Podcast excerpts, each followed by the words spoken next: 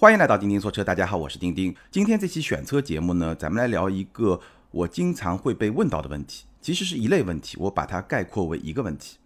就是二十来万的家用 SUV 到底选 2.0T 好还是混动好？那这个问题呢，两个关键的要点，第一呢，就是二十来万的家用 SUV，我们知道今天在中国市场上最火爆的两个 SUV 的细分市场，第一个呢。大概是价格在十到十五万的国产 SUV，代表车型包括哈弗的 H 六、长安的 CS 七五 Plus、吉利的博越，那这些车型都是在中国 SUV 销量榜前十长期霸榜的一些车型。那另外一个细分市场呢，大概就是二十万左右的合资的 SUV，包括本田的 CRV、皓影、大众的途观 L、探岳、丰田的 RAV4、威兰达。包括别克的昂科威、福特的锐际，那这些车型呢，也是这个细分市场里面卖的还不错的一些合资品牌的 SUV 车型，二十万左右这么一个价格区间。整个中国 SUV 市场最火的两个细分市场就是这两个细分市场，基本上你去看，在中国 SUV 销量榜排前十的绝大部分都是这两个细分市场的产品。那今天咱们要聊的呢是二十万左右的。合资 SUV 这么一个细分市场，那买这些 SUV 呢，很多朋友都会遇到两个问题。第一个问题呢，就是选两驱还是四驱？那这个话题咱们之前专门的聊过。那第二个问题呢，就是在动力方面，我到底是选一个 2.0T 还是选一个混动？那我在标题里面讲的是二十来万的家用 SUV，也就是说，今天咱们要聊的是二十万左右合资 SUV 里面比较。中高配的一些车型，无论是在动力方面还是在配置方面，如果你的预算比较高，二十几万，那你就会遇到一个，我到底要买一个二点零 T 呢，还是买一个混动？在动力系统方面就会面临这么一个选择，因为我们刚才说到的这些比较主流的合资 SUV，它们的动力配置基本上都是两个配置，低高，有些呢有三个配置，比如说途观 L。和探岳大众系，那它有三个动力配置：一点四 T，或者呢二点零 T 低功率版本，或者呢二点零 T 高功率版本。这个是动力配置比较丰富的，但是主打的是二点零 T 的高低功率版本两个动力配置。本田的 CRV 和皓影一点五 T 或者是混动，那丰田的 RAV4 和威兰达二点零的自吸或者是混动，昂科威一点五 T 二点零 T，锐际今天倒是全系二点零 T，但是呢。未来说不准也会有一点五 T，所以如果你聚焦在二十万左右的合资 SUV 这么一个细分市场，你的预算又相对比较充裕，你就会遇到这么一个问题：我到底是要选一个二点零 T 还是选一个混动？相对来说呢，二点零 T 你可能会觉得它的动力会更好一点，而混动呢会更省油一点。但是这个看法到底对不对呢？今天这期节目咱们可以跟大家来好好的分析分析。那为了来聊这个问题呢？我选择了市面上比较有代表性的四款车，咱们来聊今天的话题：大众的探岳、福特的锐际、本田的 CRV 和丰田的威兰达。两款 2.0T，两款混动，大概四款车，咱们来聊今天的话题。那咱们就一款车一款车的来分析，顺便咱们来跟大家聊一聊 2.0T 和混动到底哪个动力配置会更适合你来选择。当然了。肯定是各有各自的特点和各有各自的优点。我觉得可能最后也没有一个非常绝对的结论，只是说不同的车型、不同的动力配置，它会适合不同的消费者。那你可以来对号入座，看一看你到底会适合哪种动力系统，以及说你到底会适合哪款车。好，那我们先来说探岳。今天在市场上的探岳呢，六个配置非常的工整。二八零 TSI 两驱两款，也就是一点四 T 的两驱两款；三三零 TSI 两驱两款，也就是二点零 T 低功率版本的两驱两款；三八零 TSI 四驱两款，也就是二点零 T 高功率版本的四驱两款。所以呢，三个动力配置，一点四 T、二点零 T 低功率版本，这个都是两驱，各有两款。然后呢，二点零 T 高功率版本配的是四驱，也有两款，这个就非常的工整。二点零 T 车型。都是匹配的七档双离合变速箱。那低功率版本呢，一百八十六马力，百公里加速八秒七；高功率版本呢，二百二十马力，百公里加速七秒六。我觉得，如果分别用一个词来形容大众这套低功率版本的二点零 T 和高功率版本的二点零 T 在探岳这款车上的动力表现，低功率版本三三零 TSI 可以说是超越够用，比够用多一点点的动力水平。那高功率版本二百二十马力那个版本呢，可以说是比较充沛的这么一个动力的表现。超越够用、充沛，就两个词就可以来形容大众的这套二点零 T 高低功率版本的动力表现。在探岳这款车上，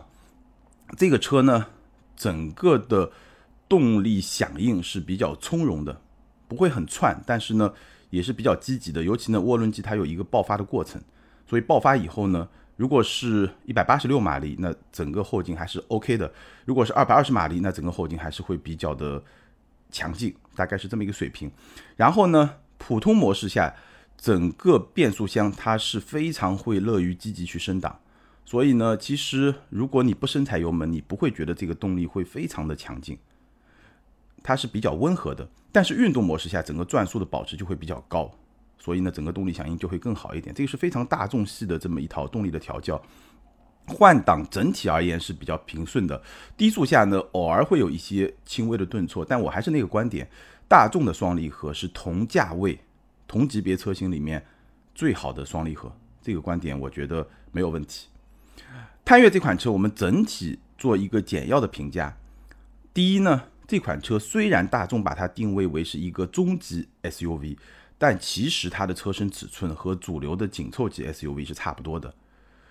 所以，如果它的空间表现我们放到紧凑级的 SUV 里面来比的话，是比较优秀的。但是，如果你跟那些更大的真正的中型 SUV，像锐界啊、汉兰达啊，那是 另外一个层次的 SUV，它们其实不是一个级别。我。自己觉得像探岳啊，包括像途观 L 这些车型，在市场上主力的竞争对手，可能还是像 CRV 啊、威兰达啊、Rav4 啊这样一些车型。当然了，它也会跟像锐界这些中型 SUV 有一定的交叉的区间，基本上是这么一个市场的定位吧。这是第一。那第二呢？这辆车从操控的角度来说，转向手感是比较轻盈的，整个底盘的设定也是偏舒适的。但是呢，毕竟是一个德系的 SUV。还是会保留一些路感，整体的感觉就是很好开。探岳也好，途观 L 也好，这个都是非常典型的大众系的 SUV，驾驶感受是非常典型的这种大众的风格。整体来说，这是一款木桶车型。什么叫木桶车型呢？就是它没有非常明显的短板，但是呢，它在技术在各方面好像也没有特别特别说有一项特别强。所以大众的 SUV 基本上就是这么一个特点。一个木桶的车型，所以这个就是关于探岳这个 2.0T 呢，基本上低功率版本，我觉得对于日常驾驶来说是超越够用的，也是它的主销车型。那高功率版本再匹配一个四驱，当然动力表现是会更好，但是呢，其实并不是探岳的一个主销的车型。第二款车型，我们来聊一聊锐际。锐际呢，全系是六个配置，全系 2.0T，其中呢两驱三款，四驱三款，也是一个很工整的一个配置。锐际在今天市场上最大的特点，其实就是它的这套动力系统，全系 2.0T，而且是全系高功率版本的 2.0T，2.0T 加上一个 8AT 的变速箱，248马力，四驱版本百公里加速七秒出头，可以说是非常非常强劲。这个动力绝对的性能应该说是同级最佳的。整套动力系统，这个车因为我也开过，我也拍过对比的视频，标准模式下动力响应。也是比较从容的，并不会很窜，但是在运动模式下，整个动力响应是非常非常好的，后劲也是很足的。基本上在中国咱们的一个限速条件下，一百二十公里每小时之下，这辆车的动力表现从头到尾都是非常非常出色的。八 AT 的平顺性非常的好，标准模式下呢，降档的响应稍微有点慢，这个是稍微有点拖后腿的。但是呢，你可以选择一个运动模式。这个时候呢，整个动力的响应，包括变速箱的响应，都会变得非常的积极。那这套动力系统呢，虽然说性能比较强劲，但是呢，它也有一个小短板，就是油耗确实会比较高。这个 2.0T 会比探岳的 2.0T 油耗是会更高一点的。当然，相比我们待会儿要说到的混动，这个油耗的差距就会更加的明显一点。所以这套 2.0T 加 8AT 优点和劣势都比较的明显。那这个车呢？锐际这个车呢，咱们专门的聊过，可以简单的再回顾一下。这个车首先实用性是相当不错的。锐际的后排从乘坐的角度来说，有一个同级里面比较有特色的地方，就是其实它的后排的腿部空间，纵向的这个腿部空间并不算特别的宽裕，或者说还不错，但是呢，在同级里面并不是最出色的。比如说探岳、途观 L，包括说 CRV 都是会比它更好的腿部空间。但是呢，它有一个好处是什么呢？它的坐垫会比较高。很多的同级别的 SUV 地板都会比较高，所以呢，坐垫其实没有那么高。你坐在上面，我不能说坐小板凳，但是呢，也没有特别的舒服。那锐际它的后排的坐垫是比较高的，所以整个的乘坐的这种感受，这个坐姿是比较舒服的。所以虽然它的后排腿部空间可能相比像 CRV 啊、探岳啊这些车型会稍微差那么一点点，但是后排的乘坐体验并不差，舒适性是非常 OK 的。所以这辆车的实用性完全没有问题，车机系统应该是同级比较领先的一个状态。Think 加的车机系统，无论是屏幕的尺寸的大小，十二点三英寸，还是说它整个的屏幕 UI 设计清晰度，还是整个操作的体验，包括它的功能，它的功能是相当相当丰富，在同级的合资产品里面应该是比较领先的一个状态。我们知道国产的 SUV，包括国产车在这方面会比较领先，但是。福特锐际的这套系统，这方面的表现应该说也是很不错的，也支持很多联网的功能，包括第三方的 APP 的功能。你要订个酒店啊，订个机票啊，对吧？这些都没有问题，自然语音识别也是 OK 的，这个是它的一个特点。从操控的角度来说呢，底盘非常的扎实，整个操控也是比较敏捷的。锐际应该说是同级最能够去激发驾驶热情的那款车，所以后面这个点我觉得也挺重要，就是因为锐际有一个。操控感受相当不错的底盘，所以它的高功率版本的 2.0T 248马力是有意义的。有些车吧它可能动力也还不错，对吧？但是它的底盘可能不是一个很能够激发你去驾驶欲望的那种底盘，所以这个动力就意义就不是很大，或者说只是说我跑高速后段能加速，大概就这样了。但是锐际的这个底盘和它的动力这么一个组合，其实是比较有意义的，还是能够让你去感受到日常驾驶。包括比较相对激烈一点的驾驶的这种乐趣，那这个车呢，应该说还是比较有特点的一个车，整个产品力是 OK 的，但是呢，油耗会比较高一点。好，那接下来呢，我们来聊一聊混动。刚刚聊了两款 2.0T 的车型，接下来聊一聊混动。首先呢，说一说本田的混动 CRV，CRV 的配置啊，真的非常非常的多，有点让人眼花缭乱。刚刚我们说的探岳和锐际配置相对都比较简单。分别都只是六个配置，而 CRV 呢，一下子就来了十七款配置，九款 1.5T 和八款混动，其中 1.5T 五款两驱，四款四驱，混动五款两驱，三款四驱，所以这个配置真的是非常非常的丰富。那 CRV 的混动呢，这套混动其实咱们也专门的聊过，不仅说 CRV 有，像雅阁也有这套混动呢，我们应该也已经比较熟悉了。2.0的自然吸气的汽油机，一百四十八马力。加上一台前电机一百三十五千瓦，这个电机的功率在混动车里面是比较高的。两驱版本的百公里加速九秒一，四驱版本是九秒三。那这个动力表现，如果我们跟汽油机去比一比呢，基本相当于低功率版本的二点零 T。就市面上一些低功率版本的二点零 T，基本上就在一百八十到一百九十马力这么一个水平。然后呢，这些车型我刚刚提到的探岳这些车型。百公里加速基本上在九秒左右，所以 CRV 这个混动从绝对性能的这个角度来说，它的动力储备是跟低功率版本的 2.0T 差不多。那从驾驶体验这个角度来说呢，首先，本田混动的驾驶体验在有些方面跟丰田混动是很像的，比如说它的动力响应会很快，因为。它的发力是电机在发力，尤其是本田混动跟丰田混动还不太一样。本田混动的这么一个结构，除了在高速情况下它是汽油机直连直接驱动这么一个状态，它在中低速条件下，在纯电动或者在混动的条件下，其实真正驱动的都是电动机。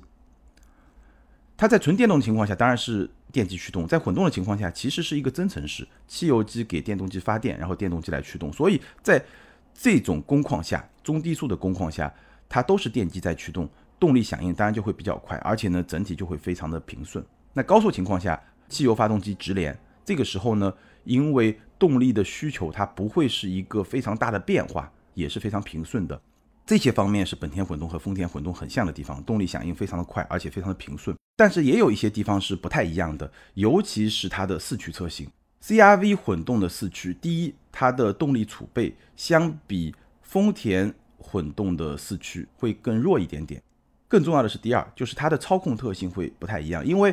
CRV 混动的四驱的这个结构跟我们待会儿要聊的威兰达混动四驱的结构是不一样的。CRV 的混动四驱就是多了一个传动轴，把动力的一部分能够传到后轴，大概是这么一个我们非常熟悉的结构。但是威兰达呢会不太一样，我们待会儿会去说。那这么一个传统的四驱的结构，所以它的操控特性也就是传统的这种四驱的这种操控的特性，基于前驱的四驱分配一些动力到后驱这么一个操控的特性，这个是会不太一样的，它会比较的传统。那威兰达、丰田的这套混动的四驱有什么不同呢？我们待会儿去说。这个是本田混动和丰田混动不太一样的地方，动力会稍微差一点，操控的特性也会不太一样。但还有一个呢是比较。接近的地方就是本田的混动，CRV 的混动，它的油耗和丰田的混动，我们要聊的威兰达的混动，它的油耗的表现水平是差不多的。相比我们刚刚提到的 2.0T 车型，无论是锐际的 2.0T 还是说大众的 2.0T，整个油耗的优势都会非常明显。包括相比市面上所有的 2.0T，它的油耗的优势都会非常明显。那 CRV 的混动呢？简单的再点评一下，除了动力系统之外。这个车最大的特点，我觉得是两个。第一个呢，后排空间非常的大，实用性很出色。CRV 的后排空间的表现跟途观 L 跟探岳是在一个水平线上。虽然那两款车叫中型 SUV，这款车叫紧凑型 SUV，但是呢，本田对吧？空间大师，整个空间的表现确实是非常的出色。而且还有一个很大的特点，CRV 包括皓影，它的后门啊，你去打开，完全可以打开到九十度，开门的角度到九十度，所以上下车真的非常的方便。还有一个特点呢，就这个车它非常的舒服，底盘非常的舒服。本田的车啊，其实有时候你会发现它有两个特性是有点分裂的。比如说思域是一个战斗性质很强的一个车，对吧？不论是动力还是底盘，但动力会更有战斗气息，整个底盘也是能够跟得上的。但是呢，像 CRV 啊，包括像奥德赛啊这样的车就会非常非常的偏舒适。雅阁可能是在两种调性之间。那 CRV 这个车呢，底盘很舒服，但是呢也很好开。舒适性导向，整个的操控呢也非常的轻松。这种操控的感觉啊，就我经常说，看你跟谁去比。我觉得在合资的 SUV 里面，CRV 是属于舒适又比较好开的那种风格。那我之前也拍过一个对比视频，我们把 CRV 和红旗的 HS 五去比，你要跟 HS 五一比，你就发现它的操控 还是很跟手、很敏捷的那么一种特性，又会不太一样。好，最后呢，我们来聊一聊丰田威兰达的混动。那威兰达这款车，它的配置呢也挺多的，比 CRV 会稍微少一点，十二款配置，七款二点零自吸，其中包括四款两驱和三款四驱，还有五款混动，其中包括四款两驱和一款四驱，混动车型的占比接近了一半，而且呢，丰田混动现在市场终端的接受度确实非常高，威兰达混动的实际销量接近整个威兰达车系销量的百分之三十，所以这个占比。也验证了丰田混动现在市场的接受度是相当相当高的。那威兰达的混动呢？从混动系统这个角度来说，它搭载的是丰田最新的第四代的 THS 双擎混合动力系统。那这套系统呢是2.5升的自然吸气发动机，178马力，加上前电机88千瓦，后电机40千瓦。当然，如果是两驱版本是没有后电机的，四驱版本是有后电机的，就是2.5的这么一套混动系统。那我们还是从几个方面来点评一下这套混动系统。首先从性能的角度来说呢，四驱版本混动威兰达百公里加速是八秒出头，这个性能表现是一个什么样的水平呢？首先它会比 CRV 的混动整个性能会更好一点。另外呢，它的整个绝对动力储备和性能的表现介于主流市场低功率版本 2.0T 和高功率版本 2.0T 之间。就是它会比市场上主流的低功率版本 2.0T 性能会更好，但是呢，会比市场上主流的 2.0T 高功率版本的性能会稍微差那么一点点，基本上是介于两者之间的这么一个水平。这个是性能，驾驶体验角度来说呢，还是非常典型的丰田混动的这么一种驾驶的体验，因为有电机的存在，我们知道电机的动力响应会比较快，所以混动的威兰达。因为有电机的存在，它的动力响应也是比较快的，而且呢，整个动力的输出会比较的线性，不会有某些涡轮机的那种比较突兀的那种感觉，或者说涡轮迟滞的那种感觉，完全是不会有的。因为我们知道，丰田的混动和本田混动的这个结构不太一样。我刚刚介绍了本田混动，对吧？中低速是一个增程式，然后高速是一个直连。但是丰田混动呢，它的结构是把汽油机和电动机通过一套非常复杂的齿轮连接在一起，这个是丰田的专利，非常复杂的一套。齿轮把汽油机和电机整合在一块儿，所以呢，它的平顺性是非常好的，你是完全感受不到电动机和汽油机之间动力的切换，它是整合在一起的。当然了，通过发动机启动时候有声音，那个声音你是可以感受到的，但是在振动的层面，你是完全感受不到两套动力系统之间的切换，而且动力的输出也是非常非常平顺的。这个是它的整个的驾驶体验，动力响应快，整个平顺性非常的好，油耗。跟我们刚刚聊的本田混动其实差不多，它的油耗表现相比 2.0T 发动机确实是有非常非常明显的优势的。我之前试驾了威兰达四驱的混动，那个车实际的体验，百公里的油耗很少超过六升，这个相比 2.0T 车型确实优势会非常的明显。而且呢，这个车的四驱就我刚刚说到，跟本田混动的四驱不太一样。CRV 混动的四驱还是一个比较传统的结构，它跟汽油版的四驱的那个结构其实是一样的。但是丰田的这个混动四驱，它是一个很独特的结构，它官方的名字呢是 E4 电子四驱。那这套四驱系统和传统的四驱会不太一样，它前轴和后轴之间是没有传动轴的，前轴是汽油机和前电机共同来驱动。我刚刚说了，前电机是八十八千瓦，那后轴是有一个后电机来单独的驱动，后轴是四十千瓦，是这么一个结构。因为它没有这么一个传动轴，所以呢，它的四驱的介入是非常快的。后轴就是一个电机，随时可以即时的去动力的介入，而且电机整个动力的输出本身它的即时性、响应性就会很好。这个是它的一个特点，就是四驱的介入会比较快。那另外一个特点呢，它的操控响应也会因此变得比较的敏捷，因为后轴还有一个动力响应非常快的电机，尤其是在过弯的时候，如果过弯时候你给油。这个时候呢，前后轴的动力分配在最极限的状态下可以达到二十比八十，也就是后轴的动力会明显的大于前轴。这个时候你的感觉是什么呢？有点像开后驱车，就是它的车尾会推着整个车头去进弯，车尾会往弯外有这么一个甩动的这么一个趋势，整个的过弯的动作就会更加的敏捷。这个是这套四驱带来的一个很特别的在操控方面的一个特点。丰田混动的优点。简单概括一下，大概是这么几条。首先呢，动力响应快，输出会比较的平顺，而且呢，绝对性能也不错，相比本田的混动会更好一点。第二呢，它这个比较特别的混动四驱，确实也会带来比较敏捷的这种操控的响应，这个车开起来并不无聊。第三呢，当然油耗会比较低。那最后一点呢，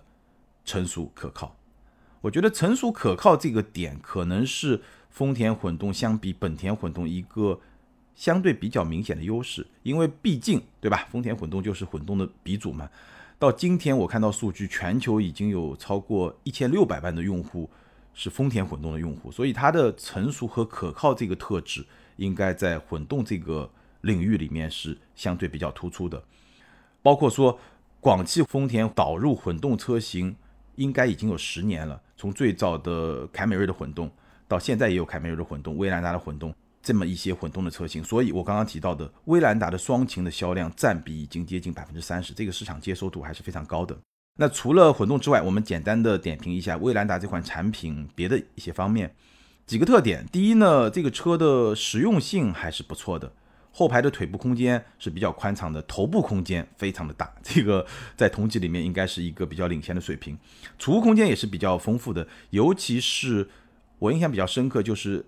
应该是借鉴自汉兰达的这么一个设计，副驾前方有一个储物槽，而且这个储物槽呢有防滑的设计，你在里面放个手机啊什么的，非常的舒服，很好用的一个储物空间。整个储物空间也是比较丰富的，后备箱的空间呢也是比较宽敞的。它的后备箱的盖板上下有两层可调，大概差五公分吧，你可以往上就是整个跟后排座椅放倒以后是平的，往下呢在。五公分，所以整个后备箱的空间会更大。而且呢，这块盖板它是两面的，一面呢是防滑的，另一面呢是防水的。防滑的那一面呢，就是那种呃有一点绒毛的那种感觉，然后防水的那一面呢就是塑料的那种感觉，所以整个的实用性也是不错的。这个车实用性相当不错。还有一个呢，就是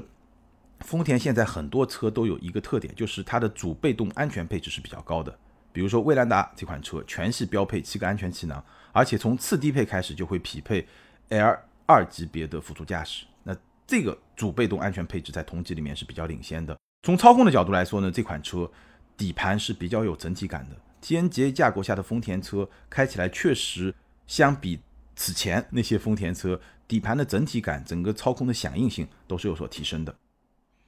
好，那以上呢，我们通过四款比较有代表性的车型——探岳、锐际、CRV 的混动和威兰达的混动，跟大家讨论了 2.0T 和混动这两套动力系统在二十来万。家用 SUV 这么一个细分市场里面的各自的表现，最后呢，简单的总结一下，我们还是从三个维度来对比一下这两种动力系统。首先从性能的角度，我们从高到低来排个序。性能最好的是高功率版本的 2.0T 发动机，居中的是丰田的2.5的混动，相对比较弱一点的是本田的2.0的混动和低功率版本的 2.0T 的汽油机。这是从性能的维度来比。那从日常驾驶的体验的角度来说呢，混动车型。相比 2.0T 的汽油版的车型，它的平顺性确实会更好一些。从油耗的表现来说，当然混动是一个绝对领先的状态。所以呢，我觉得如果你的预算在二十万出头，想要买一个今天我们提到的这个市场级别的家用的 SUV，我觉得如果咱们只考虑动力，就只考虑这个维度来说，混动的车型会适合更多的消费者，除非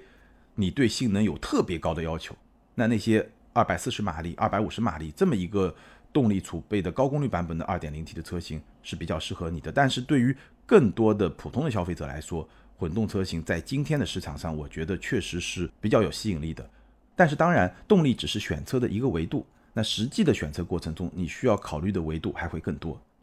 好，以上就是今天节目的全部内容。关于二点零 T 还是混动这个话题，你有什么样的看法？欢迎在评论区留言，跟更多的听友和钉钉来进行交流和互动。还是那句老话，留言和评论永远都是对钉钉最大的支持。那今天的听友互动呢，咱们会暂停一期，下期节目咱们会把上一期和这一期的听友留言挑选出来，跟大家进行互动，并送出奖品。好，以上就是今天节目的全部内容。如果你对咱们的视频节目感兴趣呢，可以在微信订阅号、微博、今日头条、B 站、汽车之家这些大平台看到咱们的长视频。或者呢，关注咱们的抖音或者快手的账号，同样是钉钉说车，在那里你可以看到咱们的短视频。感谢大家的支持和陪伴，咱们今天就聊到这儿，拜拜。